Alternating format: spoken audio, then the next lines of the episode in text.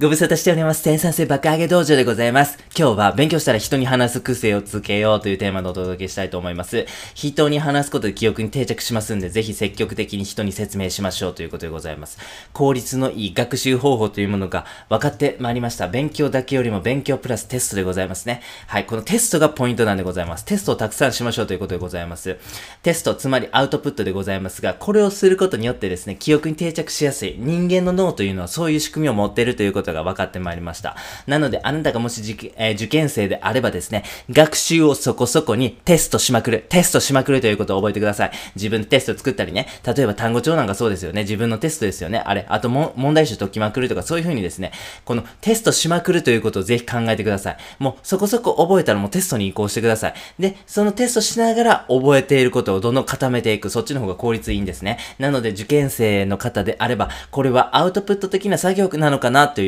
アウトプット的な勉強なのかなということをぜひ考えてください。それがイエスであればもっとやってください。そしてノーであればアウトプットするような、テストするような勉強方法に切り替えていただくというのが効率のいい勉強方法になってまいります。ということで、えーそれをですね、象徴的に表すようなエピソードがございます。偉人たちの習慣でございます。それはカフェに行くということでございます。はい。結構ですね、カフェに行ってですね、そこで、えー、あって、例えばなんか小説家とかね、他の、えー分野の研究家とかね、科学者たちとこう、いろいろ話、けんけんがくがくの話する中でですね、えー、こう自分のアイディア固めていくみたいな偉人多いんですよ。岡本太郎さんの自伝とかでもね、パリ時代にこう、カフェに行ったらその当時の思想家とか、いろんな人がいて、なんか、いろんなことをね、あの、議論交わしてたみたいな記述ございますけど、カフェに行ったら誰かいるんですよ。誰かいたら絶対話します。で、話す中でこう自分のアイデアとか伝えたりとか、人からアイデアを聞いたりとか、そういうことすることによってですね、アイデアをもらえる、アイデアを固めることができる。だから偉人たちってめっちゃカフェ好きなんですよ。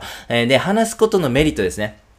えーそういう風なことを意識するとですね、この、えーアウトプットですね、もうより効率的にできますんでね。つまりなんですけども、えーアウトプットすることによってですね、自分がどこまで理解できているかということがわかるんですよ。うまく説明できるということはですね、理解しているということなんです。逆にうまく説明できなかったり、滞ってしまったりとか、相手にうまく伝わってない状況、これはですね、自分がそもそも理解してないという原因で起こることなんでございますね。だからそこを重点的に次はね、復習したらいいということでございます。相手に分かりやすく伝えるね、スキルというのも身についてきます。抑揚であったり、話し方であったり、ペスであったりですね。で、あと相手に面白く聞いてもらえるスキルというものもつきます。自分の考えを一方的に喋るんやったら、相手からしたら苦痛かもしれません。相手にメリットがあるんだぞということを伝え、そして効果的に伝えることによって、相手も飲み込んで聞いてくれますよね。あ、知りたい知りたいと、面白いと。なんかそこに、ギャグとかね、わからへんけど、例え話とかね、そういう風な入れたら、ますますよろしいんじゃないでしょうか。ということで、話すことめっちゃメリットあるんですよ。強いては自分のビジネススキルとか人間関係とかね、